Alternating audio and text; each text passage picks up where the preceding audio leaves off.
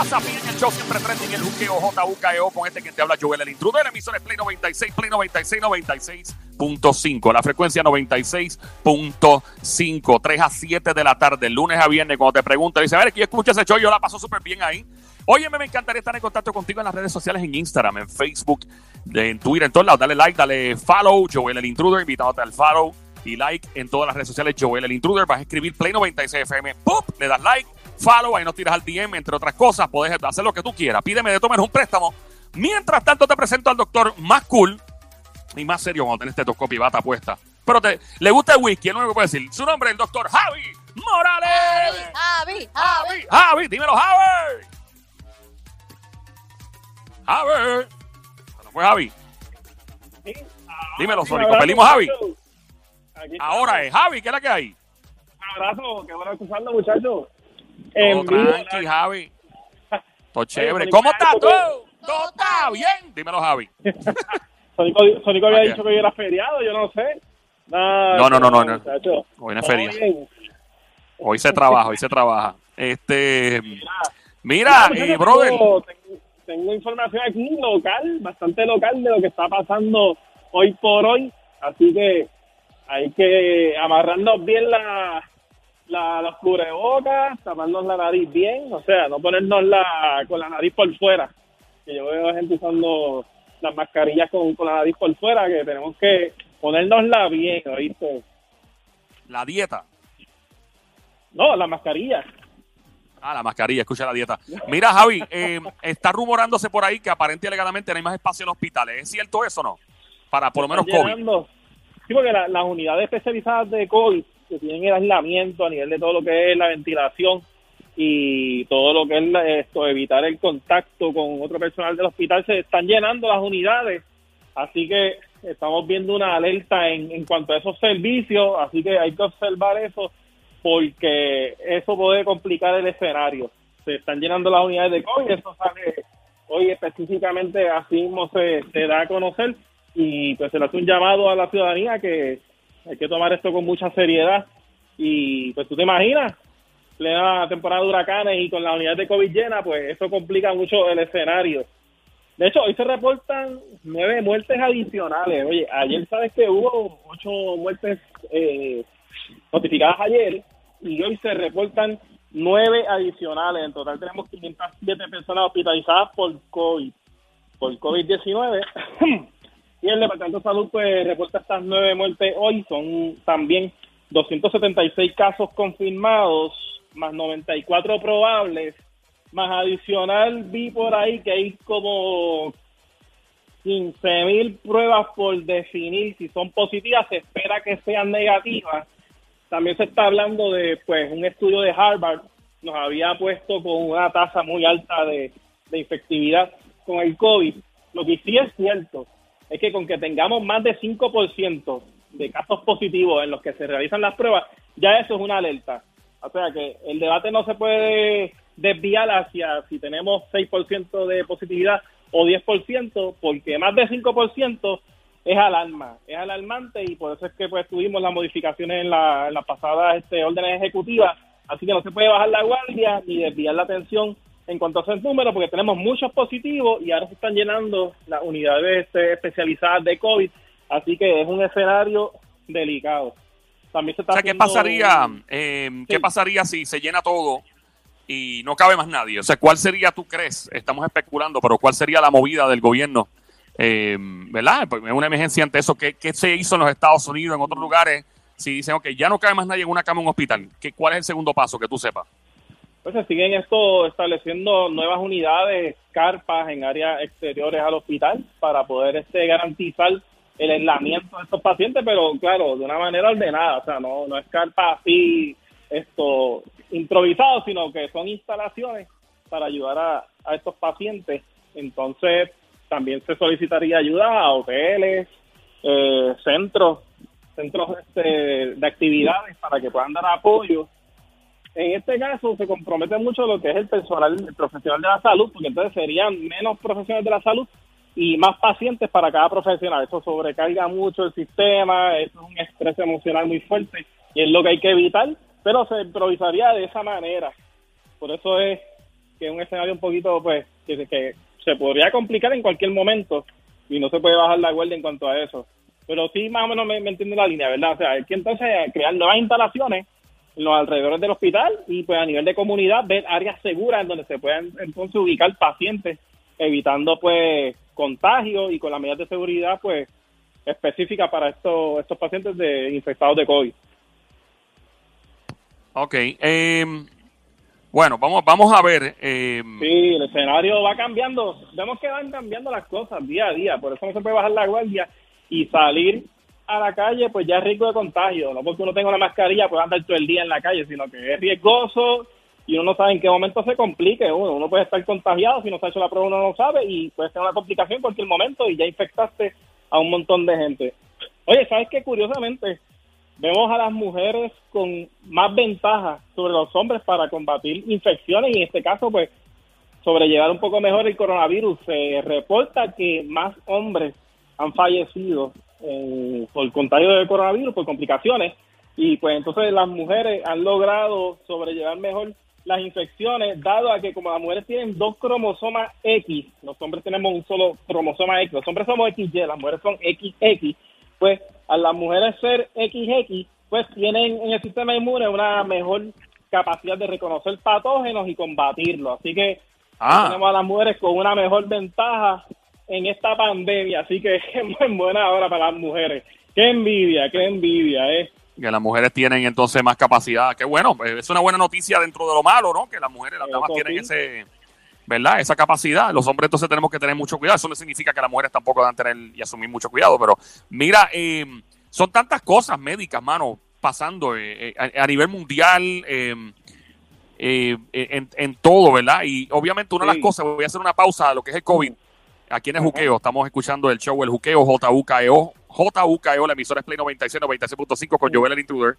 A esta hora el doctor Jaime Morales. La explosión de ayer de Beirut, eh, en el Líbano, eh, eh, tenía, equivale, eso es lo que dicen los expertos, equivale a una quinta parte de la explosión de la bomba nuclear atómica de Nagasaki Hiroshima. O sea, que es una quinta parte del impacto que tuvo. O sea, que si tú sumas cinco de esas explosiones, hubieras tenido el mismo, el mismo tipo de explosión casi. Obviamente no es, no es con radioactividad, eh, porque no había radioactividad.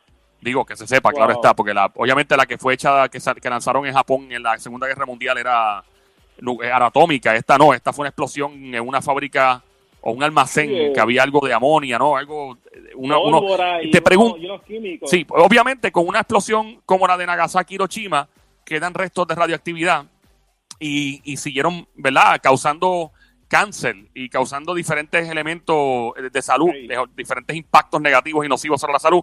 En el caso de esa bomba, digo, perdóname, eso no fue una bomba, disculpen, aclaro, no fue una bomba, no fue un atentado, aparenta haber sido un accidente de la explosión de Beirut. Eh, eso en el aire también, obviamente, había pirotecnia, había diferentes elementos. ¿Qué puede pasarle a la gente eh, dentro de los próximos días, semanas, meses o años? Que tú sepas, y más o menos especulando. Sí, más o menos especulando, pueden desarrollar problemas de audición como efecto de, esta explosión.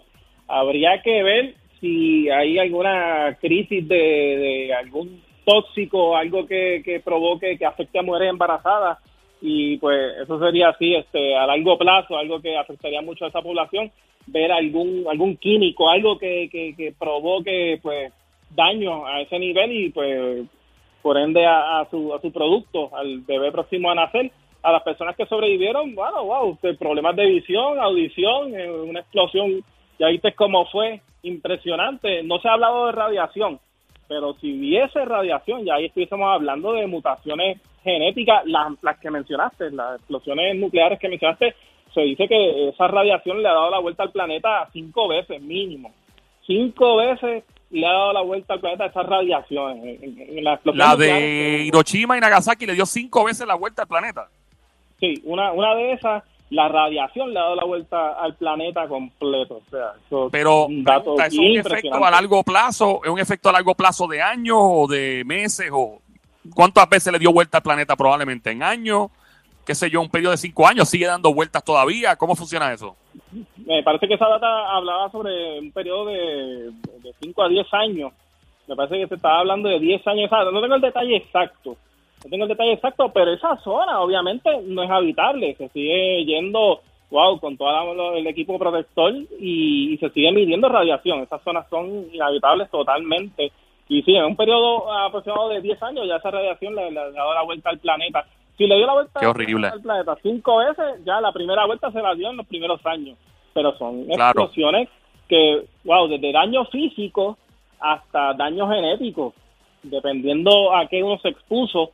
Si no fue radiación, en este caso a esos contaminantes, pues habría que ver que más hallazgos siguen saliendo, pero wow, son unos riesgos bien reales.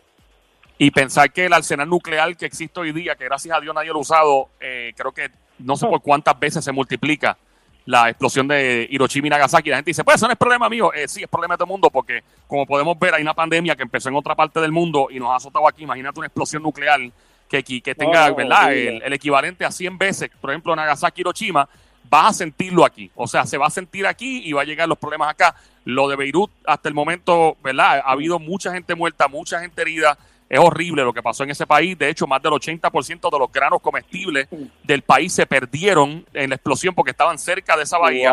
Y nada más quedan granos aproximadamente, o sea, de los granos para comer aproximadamente un, eh, eh, un mes para toda esa gente, brother. Ah, lo que queda es un mes aproximadamente para todos los amigos de, de Beirut, del Líbano. Eso es horrible, mano. O sea, lo que pasó allí fue horrible. Eh, de verdad que, mano, pues es bien lamentable lo que está pasando. Humanitaria, una tragedia humanitaria en todos los años. Imagen una pandemia, que es peor. Imagen pandemia, no, no. Entonces sale, esto empeora cualquier escenario.